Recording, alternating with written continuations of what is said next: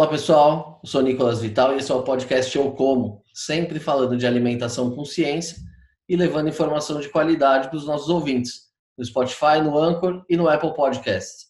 E também em vídeo no nosso canal do YouTube. Já segue a gente? Se ainda não segue, não se esqueça de se inscrever nos nossos canais.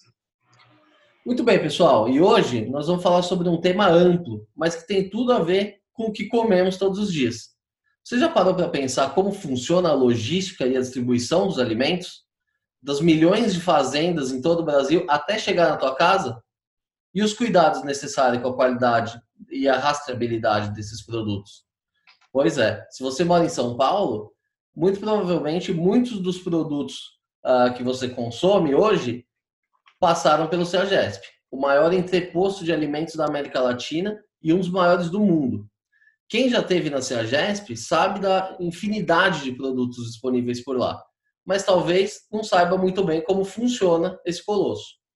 E é justamente sobre isso que a gente vai falar no episódio de hoje, com o engenheiro agrônomo Gabriel Vicente Bittencourt de Almeida, que é mestre em produção vegetal e doutor em horticultura, e atualmente chefia o departamento de qualidade da CEAGESP em São Paulo. Doutor Gabriel, muito obrigado por aceitar o nosso convite. É uma honra ter o senhor com a gente aqui hoje. Mas eu que agradeço, Nicolas. É muito bom participar aqui com você. É uma pessoa que já conhecia muito da, da mídia e é um, acho que dá para bater um papo bem legal aí sobre a, a questão do abastecimento.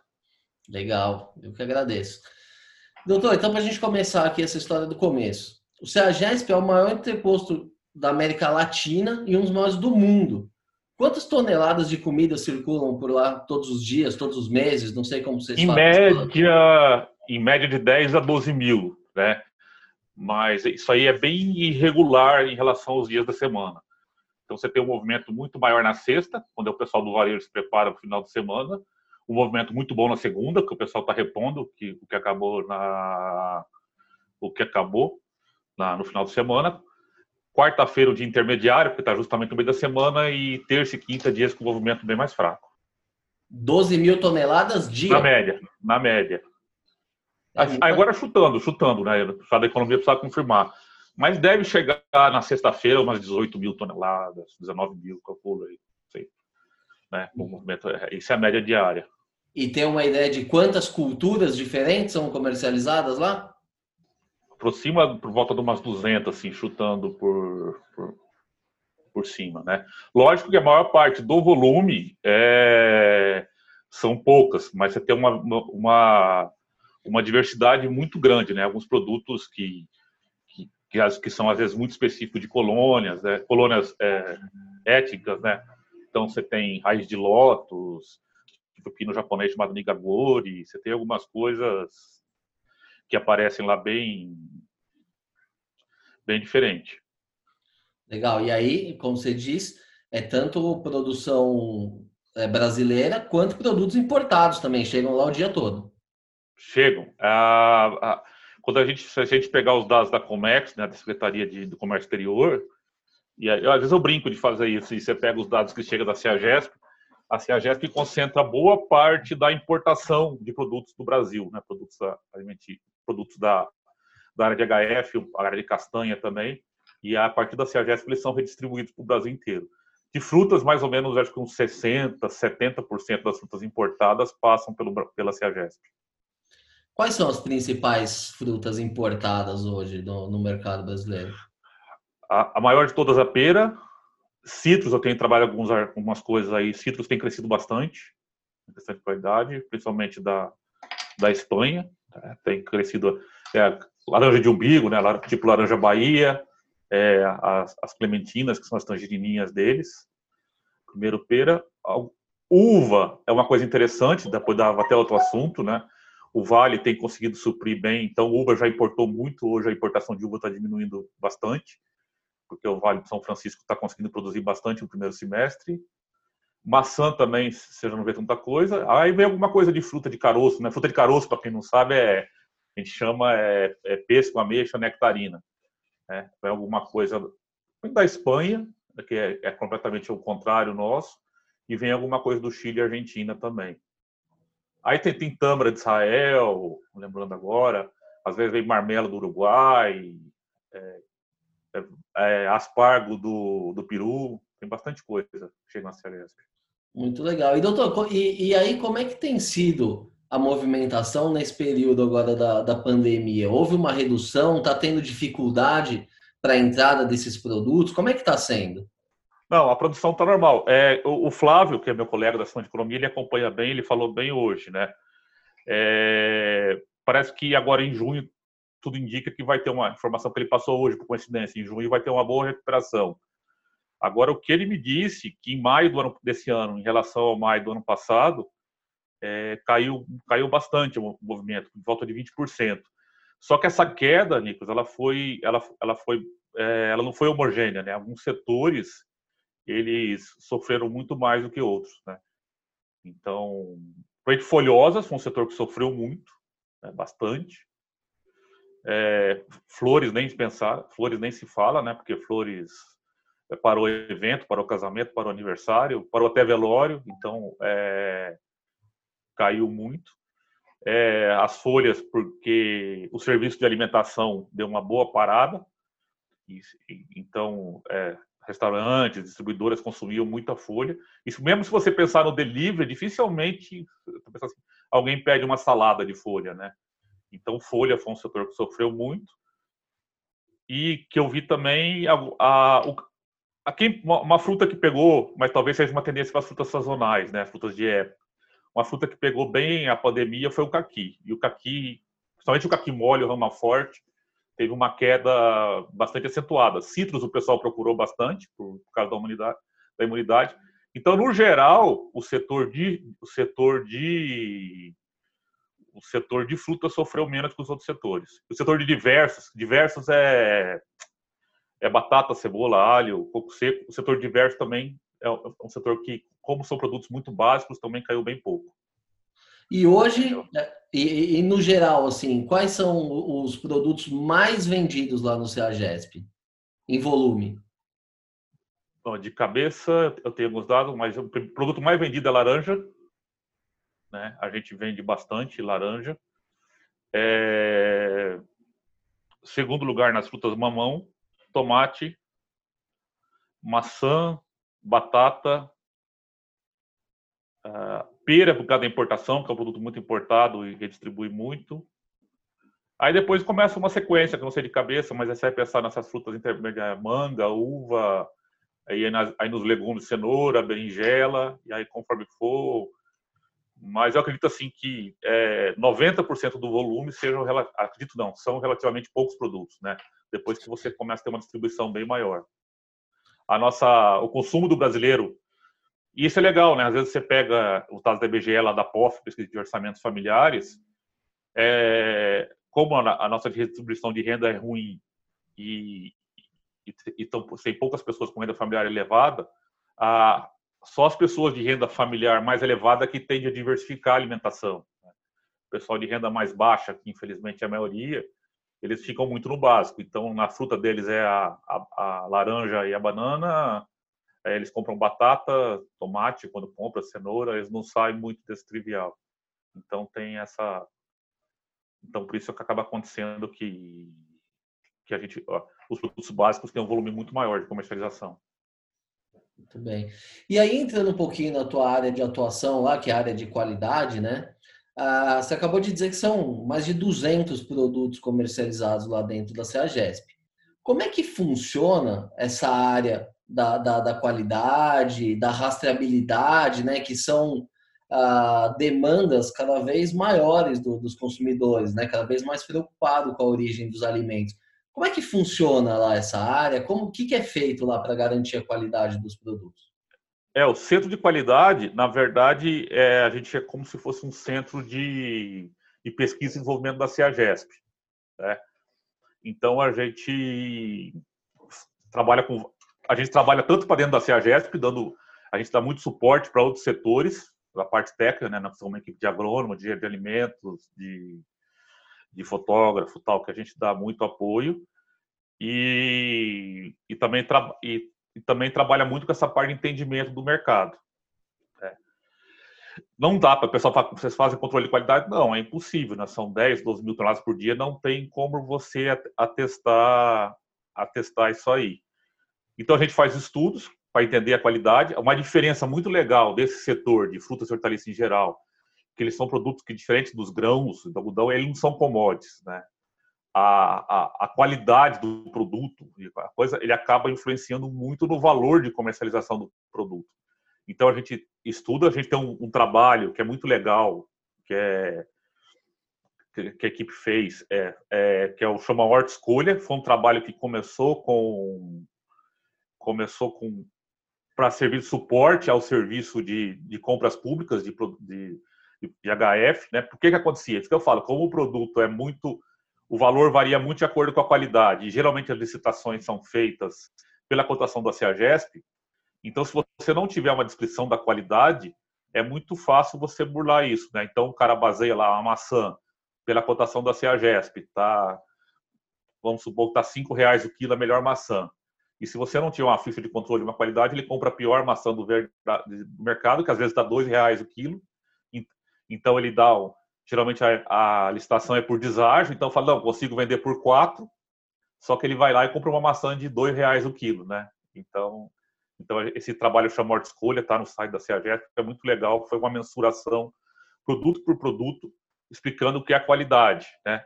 E, e, ele é muito legal que ele usa a linguagem do mercado. Então, sei lá, uma cenoura, cenoura G, a cenoura extra, extra 2A, extra 3A, extra 2A, e que tamanho que tem essa cenoura, quais os defeitos que tem, não.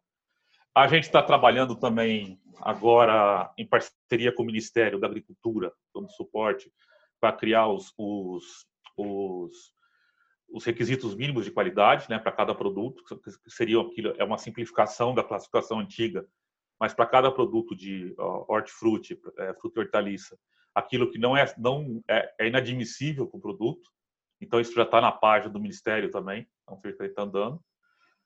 É, também estamos trabalhando, isso bem legal, estamos trabalhando junto com o Ministério da Agricultura com a norma de mamão, com a OCDE. Né? O Brasil foi convidado para fazer a norma internacional de mamão com a OCDE e nós estamos junto com o Ministério trabalhando isso aí. O que, que seria essa norma? É uma norma de qualidade internacional para o mamão. Tem de vários produtos. Geralmente é, são, são os membros da OCDE e mais países convidados. Então o Brasil não é membro, mas ele então o Brasil foi convidado pela OCDE para apresentar um padrão. Eu participei da reunião agora, voltei, nunca tinha participado. Então cada país e foi por Zoom também. Cada país, não, foi, é, foi por Zoom. Cada país é, é convidado para fazer um padrão da, de, de qualidade. Então a gente fez, a gente tem uma equipe, tem nossa fotógrafa, nós temos um rapaz também que sabe mexer bem com a, a parte gráfica, tratou as fotos. Aí apresentou a primeira vez. Aí a alemãzinha fala, não gostei disso, isso aí não precisa, tal. Então nós reunimos até acertar uma norma internacional de qualidade para mamão, que é o CDE, que é o CDE fácil. Mas aí tava o Quênia apresentando um padrão para maracujá, a Espanha está apresentando de banana, então é legal isso, né? E aí os países da OCDE e convidados é, palpitam em cima até chegar na norma final. Que aí define uma harmonização para os produtos de todos os países. É, para a OCDE e para amigos da OCDE, vamos dizer assim, né? Hum. Não chegou ainda. E aproveitando esse gancho também, você acabou de falar da, da, das classificações da cenoura, por exemplo. Como é que funcionam essas classificações e para que, que serve isso? Serve para diferenciar? Um vai para o restaurante, outro vai para o supermercado? Sim, é. Porque são, são tamanhos, né? Então, é, é, a cenoura é um produto que está bem, bem, tá bem avançado na classificação, porque elas, elas são produtos, ela é produzida, ela Geralmente os produtos que passam por uma casa de embalagem, uma casa de classificação, estão mais adiantados. Então ela é classificada nas lavadoras. A grande região de produção é, é a região de São Gotardo, né, no Alto Paranaíba, Paranaíba em, em Minas. É, é, acho que é Santa Juliana, o, o, não lembro o município vizinho agora. Ou já tem produtores que lavam lá e se lava muita coisa em Piedade, ainda aqui perto de São Paulo. Então tem os, tem os tamanhos, né? Tem a G, que é uma cenoura que o consumidor já não aceita mais. A extra, deixa eu lembrar aqui, a extra 2, a extra 2A, posso ter que eu esteja enganado, a extra A, né, ou a extrinha. E no final a extrinha, e você tem uma que eles chamam toco, que é toco mesmo, né? Que são pedaços de cenoura tal, mas que tem um valor, né? Pode ser para processamento, o pessoal que tem cozinha industrial, tem gente que compra para cavalo. Então, geralmente, a... eu só estou na dúvida se a melhor é a Extra 3A ou a Extra, a Extra 2A. Mas, Mas a questão de, de valores, qual que é a diferença média de um preço de uma Extra 2A para um toco? É muito significativa? Ah, é muito significativa. É muito, é, é muito significativa. Ela é mais ou menos a Extra, a Extra 2A, que é a melhor é a Extra 2A. A Extra 2A, ela é 70% mais cara do que a estrinha, que é a pior cenoura, a cenoura pequenininha, né? E agora a Toco, não sei quanto que é, mas a Toco geralmente vem em saco, é um produto bem inferior.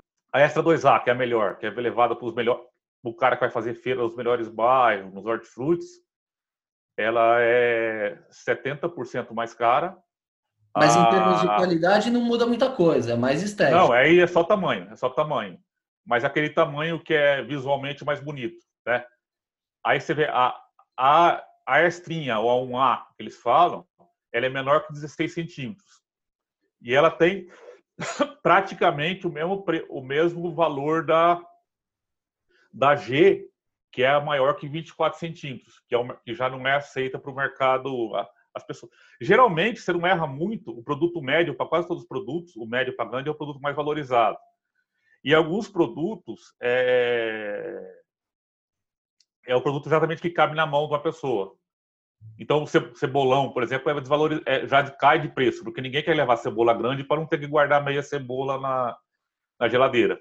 Aí as cozinhas industriais já gostam desse produto, né? É um produto que rende mais e é mais barato.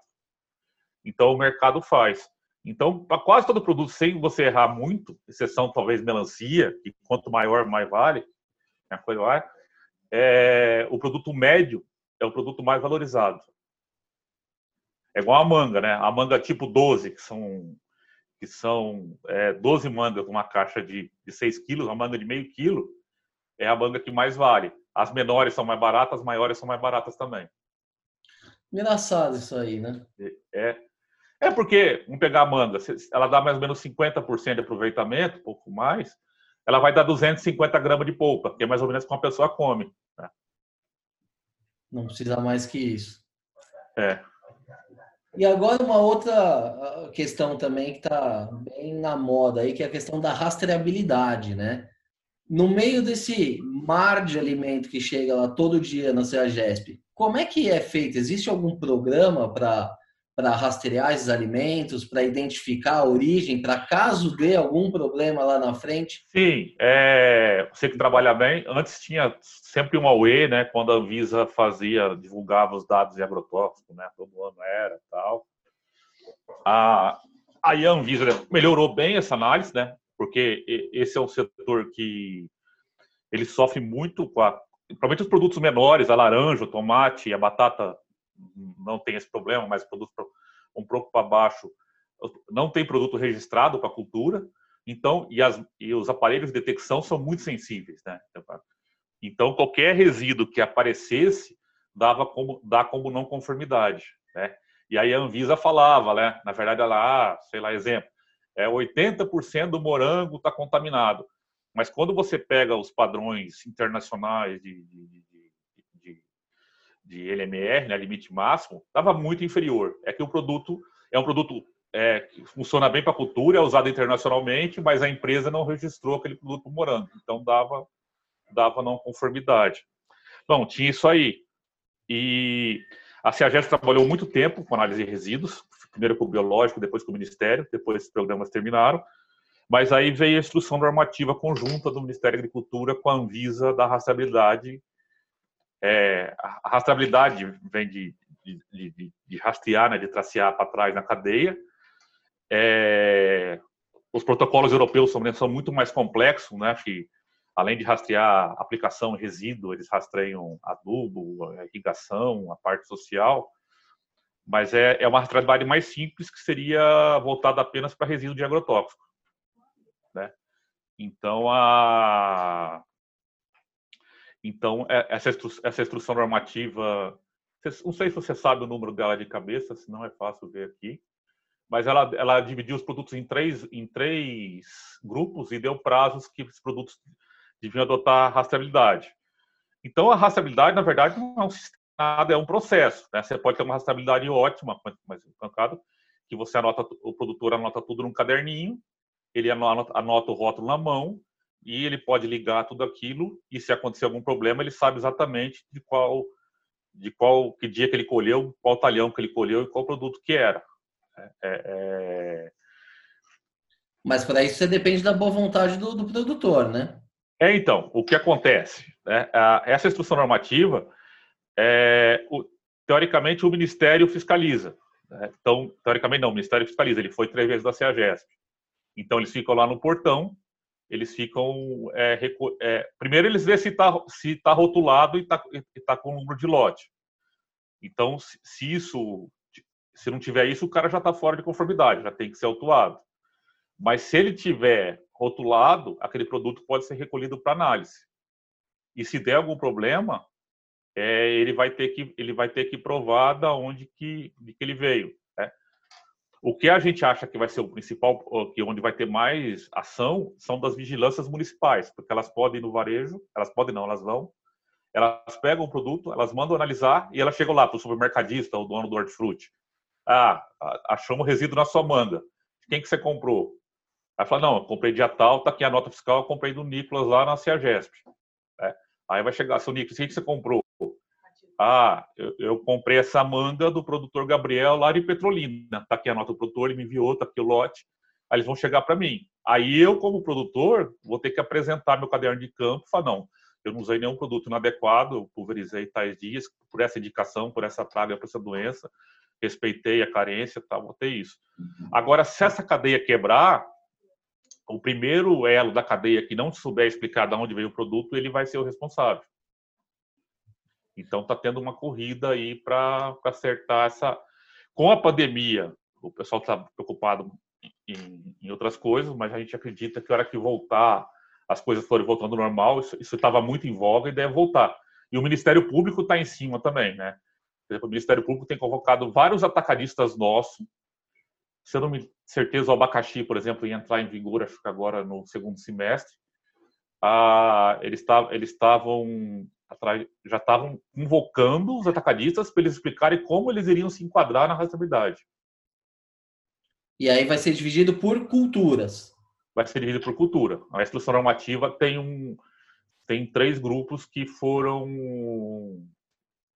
que que ele dividiu que tem o prazo, né? Já, acho que a maioria dos grupos das culturas já tem que estar em vigor, né? No segundo semestre desse desse começou com fruta, começou com uva, citros, maçã, que eram as culturas mais preparadas para isso, né? E agora estão entrando todas para rastreabilidade.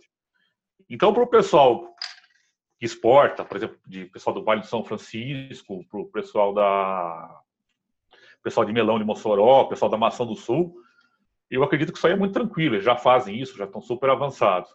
Agora, quando você começar a cair em produtos que são produtores pequenos, sem organização, que você tem atravessador no meio do caminho, antes do atacarista você tem um atravessador, né? Então isso vai ser bem dificultado. Aí você pega abobrinha, é, giló, é, algumas frutas menores, carambola, isso aí vai ser vai ser complicado. Era justamente aí que eu ia chegar, porque para esses maiores esses que já exportam, esses que já fornecem para as grandes redes, eles já estão acostumados, né? Dividir por lote, embalar todo o produto. Então, para eles é mais tranquilo ter toda essa, essa rastreabilidade. Agora, uma vez que entra produtores pequenos, e a gente tem que lembrar que tem mais de 5 milhões de propriedades rurais no Brasil, a grande maioria pequena, familiar, aí já começa a ficar complicado, né? Porque ah, muitas vezes esse produtor ele não tem capacidade de encher um caminhão para mandar do. Nordeste para o Ceagesp. Então ele vai juntar com a do vizinho, juntar com outro vizinho. Exatamente isso. Como é que vai ficar isso? Quem... Será que vai funcionar? Então, se autuarem, se chegarem para o atacadista, ou, ou, eles vão pegar um produtor de boi de piranha, e vai ser difícil, porque o produtor vai ser um coitado, não vai ter como falar, ele não vai ter como falar, provar que não foi ele, falar, não, comprei a abobrinha do, do João, lá de Piedade. Eu não sei ainda como é que vai funcionar isso ou o atacadista vai ter que arcar com a responsabilidade. Né? De, de coisa. Ou esse tiver... produto também vai ter que ser vendido de outras formas, em outros varejos menores. É possível? Não, ele pode ser vendido, mas assim, se a vigilância achar, o, o, o, varejista vai falar, não, comprei do fulano, o fulano vai chegar, ah, não sei. Então, o responsável vai ser o atacadista, por exemplo. Se ele não, não, não tiver como, como provar a origem do produto. Então, é, conforme você for pegando cadeias menores, vai ser ficar bem mais complicado. Exato. Abacaxi é um exemplo muito complicado. Nós somos muitos produtores familiares, o cara só colhe uma vez por ano. Cada, cada região do Brasil tem uma, até tem uma época de produção. Então, geralmente, você tem um atravessador na região que está ligado ao atacadista do Ceasa. Aí o cara fala, ó, preciso de quatro cargas da semana que vem. O cara vai sair na região, vai procurar quatro, achar produtores que estejam, consigam fazer quatro caminhões para ele. Né? E vai mandar.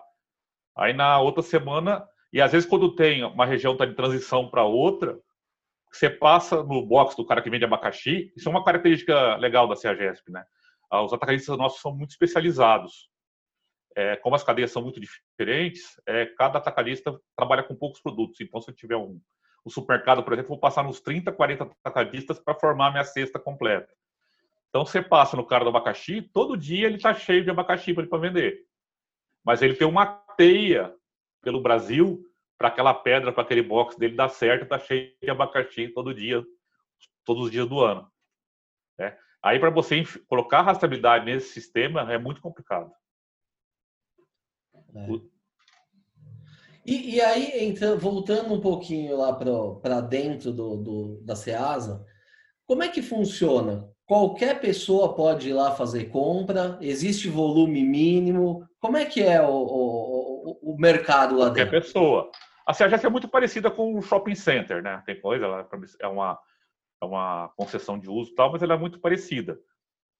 Ela é, ela é setorizada, né? cada área dela vende uma categoria de produtos.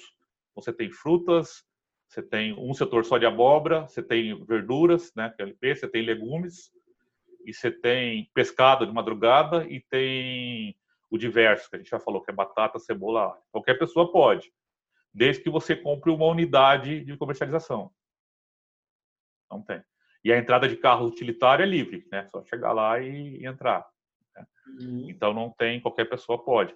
E aí nós temos varejo é, três vezes por semana em São Paulo. Quarta-feira à noite e sábado e domingo de manhã. À noite não, à tarde, à noite, né? E sábado domingo de manhã. Sim, aí nós abrimos o varejo. Nós temos permissionário de atacado e permissionário de varejo. Aí é uma grande feira, né? Parece muito, é muito parecido com uma feira, mas é bem legal. E aí, mas os preços são iguais também? São mais altos um pouco. Na teoria, eles podem vender 20% mais caro que atacado, mas aí você tem a questão da qualidade, aí você tem... aí dá muita briga isso aí, questão da qualidade, tabela também, né? É uma coisa que acompanhamos assim, um problema, o único problema do varejão nosso é justamente uma mão, né? Uma mão formosa. Uma mão foi um produto que evoluiu muito. Então, antigamente ele vinha granel, é, o consumidor não sabe, então, o mamão, se ele tiver semente preta, ele já amadurece. Só que se ele ficar pouco tempo numa moeira, no pé de mamão, ele fica ele fica um mamão muito muito ruim, né? Muito sem gosto e, e também pega mais doença porque bate. Então pessoal colhia uma mão muito verde, mandava ali a granel para a Ciagesp e o pessoal embala na Ciagesp.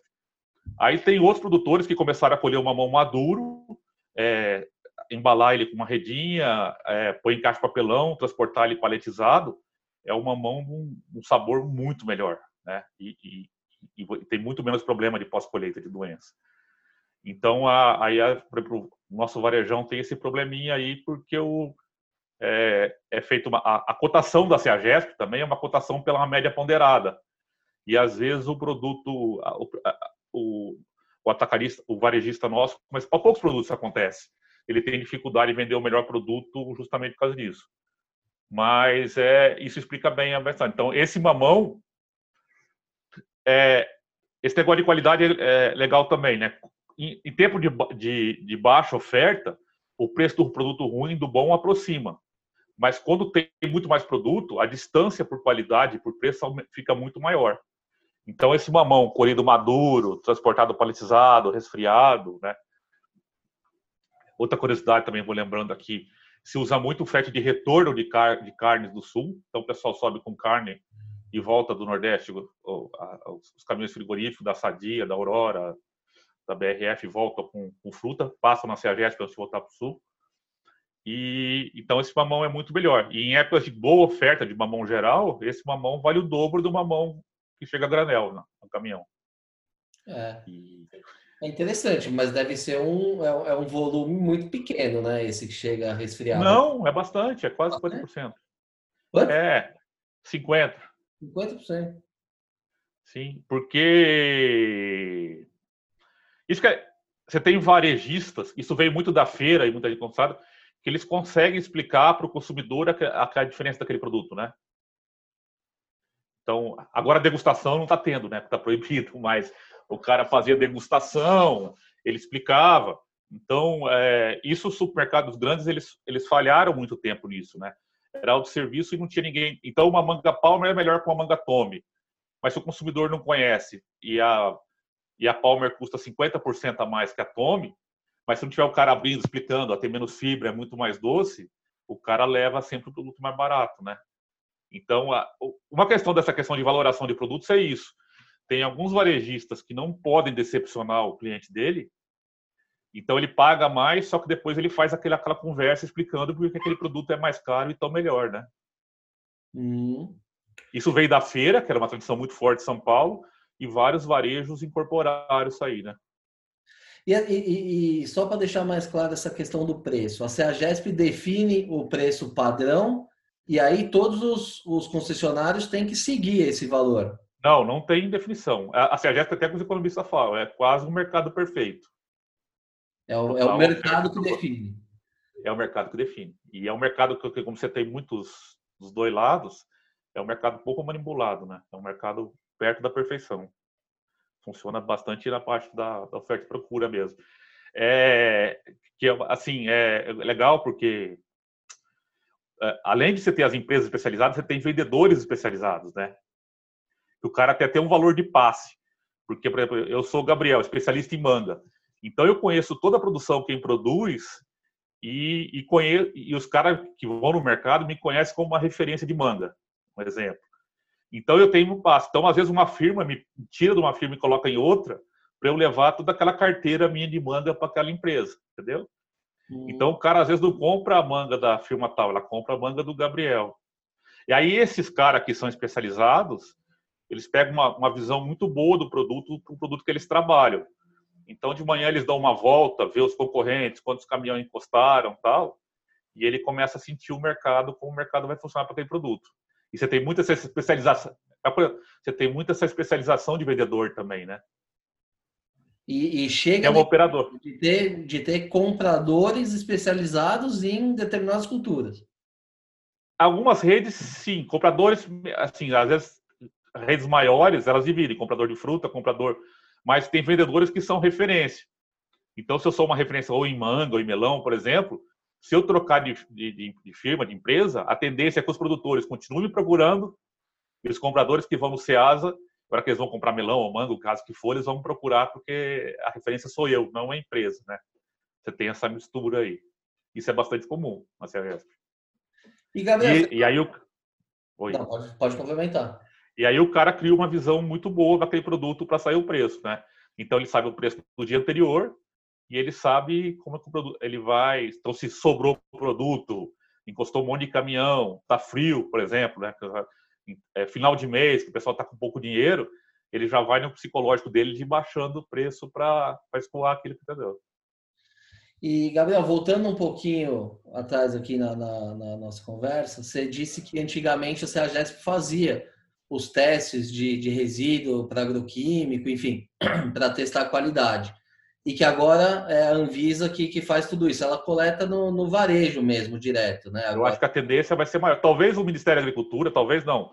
Ele vai fazer algumas inspeções, mas eu acho que aqui no caso da cidade de São Paulo é a Covisa, né? Porque ela é preposto da Anvisa para é a vigilância municipal. E eles, a... eles coletam mesmo o ano todo? Eles coletam, eles coletam e eles coletam no varejo. No supermercado, não vai mais no pegar... supermercado. É, mais no mercado, mais no mercado. E aí, uh, você acha que a quantidade de análises que eles fazem, no último relatório, foi cerca acho que de 12 mil, se não me engano. É suficiente para um volume todo, como a gente está acostumado a ver? Só no CEAGESP São Paulo são 12 mil toneladas por dia que passam lá. Como é que é, você... aí tem que, per... tem que perguntar para os estatísticos se. E assim, a análise tem um defeito, né? Que ela só vê o passado, né? Ela não vê mais o, o futuro. Teria que perguntar para os estatísticos se é uma. se é válido. Eu acho que como monitoramento é válido. Agora, isso como garantia não, não é possível de, de, de fazer. É muito difícil, né? A análise é cara, é demorada, e quando ela acaba, já acaba, o produto já foi vendido, já foi consumido, não tem. Então, acho que essa questão de, de, de de uma auto é, garantia do produtor, produtor criando marca, se identificando, eu acho que vai ser muito mais importante do que a fiscalização em si. É, quando o cara quando o cara cria uma marca, como algumas marcas de melão, de mamão, ele já não quer ter esse tipo de problema, né? Uhum. Aí já tem agrônomo, é tudo feito dentro das boas práticas tal. É, mais uma vez, né? O problema sempre está nesses menores, que são menos tecnificados, né? É. E, por exemplo, o, o, o melão está mudando, né? Mas o melão, você tem a temporada de exportação, e aí, quando está exportando, o pessoal também é o, é o grande responsável pelo mercado interno. E agora também o mercado interno ficou mais atrativo, o pessoal está produzindo o ano inteiro. Mas antes você tinha lá em Pernambuco produtores familiares que usavam, às vezes, produtos muito mais. Você sabe bem isso aí, né? Às vezes, produtos antigos, muito mais tóxicos, são muito mais baratos, né? Como não tinha, não tinha fiscalização, o pessoal usava coisa muito mais antiga, muito mais perigosa, muito mais que quando era voltado. Mas é, aí as grandes empresas estão entrando bastante no mercado interno, no caso do melão, eu acho que não. É, eu acho que agrotóxico, sim, na, sendo sincero, ele não é um. Realmente, tem vários vídeos, ele não é um problema grande para o consumidor final, né? Com exceção outra. Não, as quantidades que acabam chegando, se você fizer aqueles cálculos de LMR, de limite e limite de diário, você precisaria comer uma quantidade absurda de. Esses dias até, é, é esses dias tá até brincando com um amigo meu que fez os cálculos, ele está falando, por exemplo, um pimentão, ah, o cara ia se intoxicar por potássio muito antes de se intoxicar por, por agrotóxicos, né? se ele fosse um amigo meu químico que trabalha comigo, né, trabalha na minha equipe. Então ele fez, não, a intoxicação por potássio viria muito antes da intoxicação por, por agrotóxico, né? Então, para o consumidor, não. Ele é um problema quando mal usado, fora das boas práticas, coisa está melhorando muito. Ele pode ser um problema para o trabalhador rural, às vezes um problema ambiental. Mas isso quando ele é usado de maneira é totalmente fora do recomendado, né? Se for usado tudo recomendado, o problema é muito menor do, do que se disse. E para o consumidor, a gente pode falar com certeza que o problema não está tá muito longe de ser grave, né? Não e agora essa questão também do, dos minor crops, né, que você citou anteriormente. Produtos que simplesmente não têm produtos registrados. Não faz mal, mas amanhã depois vai ter uma, uma fiscalização da Anvisa, vai dar inconformidade, porque não é vai. registrado. Como é que você enxerga isso? É, o, o, as autoridades estão se mexendo para registrar isso, enfim, é responsabilidade de quem fazer isso? Porque é muito caro registrar um, um produto. Né? É, né? Tem, a, tem a, a, a questão das monocrops, que quem está fazendo um trabalho muito bom é a CNA, né, a, a que é amiga minha, que está é da Federação de Agricultura do Paraná, mas o pessoal, o pessoal da Abrapex tal, tá, tá, tá bem. E tem avançado, né? Várias empresas têm registrado, mas para algumas culturas ainda é bastante problemático. Mas melhorou bastante, né? Com a questão de cabeça de chave, dos grupos, você tem tido, para extensão de uso, você tem tido uma evolução. Mas para algumas culturas pequenas ainda é problema. Né? É uma questão que.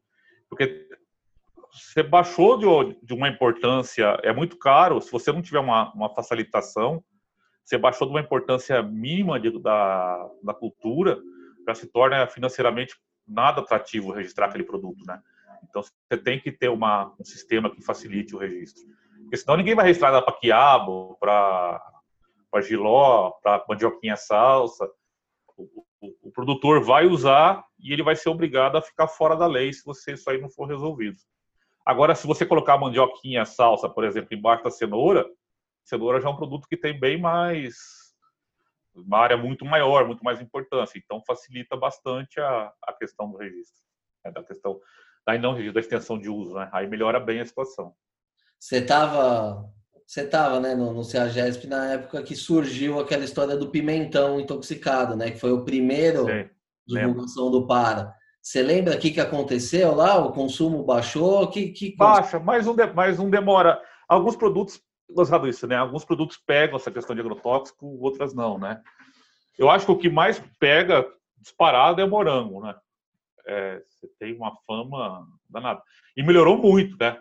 O morango hoje, a maior parte do pessoal tá. A cultura que tá super, o pessoal usa. É, a maior parte está produzindo em semi-hidropônico, em, em, em, cultivo protegido, trabalhando com acropredador, trabalhando com produto biológico. O morango tomou tanta pancada, tem a produção integrada de morango da Embrapa, que avançou muito. Mas geralmente tem um, tem um reflexo por uns dias, sim. Né? Depois o pessoal vai esquecendo. Mas. Coisas positivas também.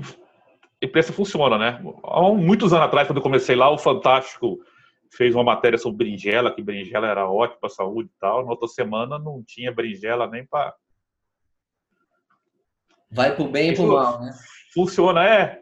Por curiosidade também, né? O, alguns produtos têm aumentado muito o consumo por essa questão de, de gastronomia, né? Desses programas, desses. Assim, o poder. Então, você pegar, pegar o limão siciliano, limão siciliano é um absurdo que aumentou o consumo de limão siciliano. É, ele, ele, era nada, hoje ele é quase 5% do mercado de limões na CRF. Você pensar num produto porque começou a falar muito, né? É, você tem aqueles programas na televisão, canal do YouTube, é, blog de receita, e começou. E uma coisa pegar por salsão, alho poró, todos esses produtos, a, a, essa questão da mídia tem um poder muito grande puxando o consumo. Hum. Produtos gourmets. É, gourmets, mas assim, é, é limão siciliano, por exemplo, é um produto que... Foram gourmetizados. É, cresceu muito o consumo.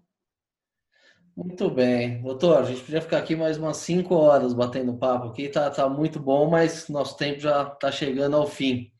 Mano, foi um prazer, foi muito bom. Eu que agradeço aqui a, a disponibilidade, foi uma verdadeira aula, acho que serviu para, enfim, orientar um pouco os nossos ouvintes aqui, ah, e conhecer né, o CEAGESP, ver a variedade de, de, de produtos que tem à disposição lá, é, enfim, conhecer coisas novas, né, que geralmente está fora do, dos supermercados. Então, obrigado pelas explicações aí. Se quiser deixar um, um, uma mensagem final para os nossos ouvintes. Não, a mensagem é isso, né? É, é, um setor da horticultura em geral muito legal. Além de fazer bem para a saúde, é, é muito interessante essa questão da gastronomia, da culinária, essa questão de explorar sabores. Então, é, o setor de frutas hortaliças e flores também é fascinante. Então, a gente está à disposição aí para para sempre que possível falar sobre o assunto. Isso aí, voltaremos a falar em breve.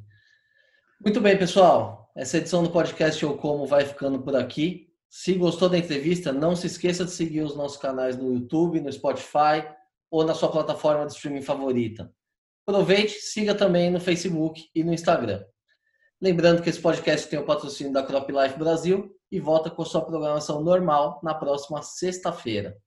Por hoje é isso e até a próxima.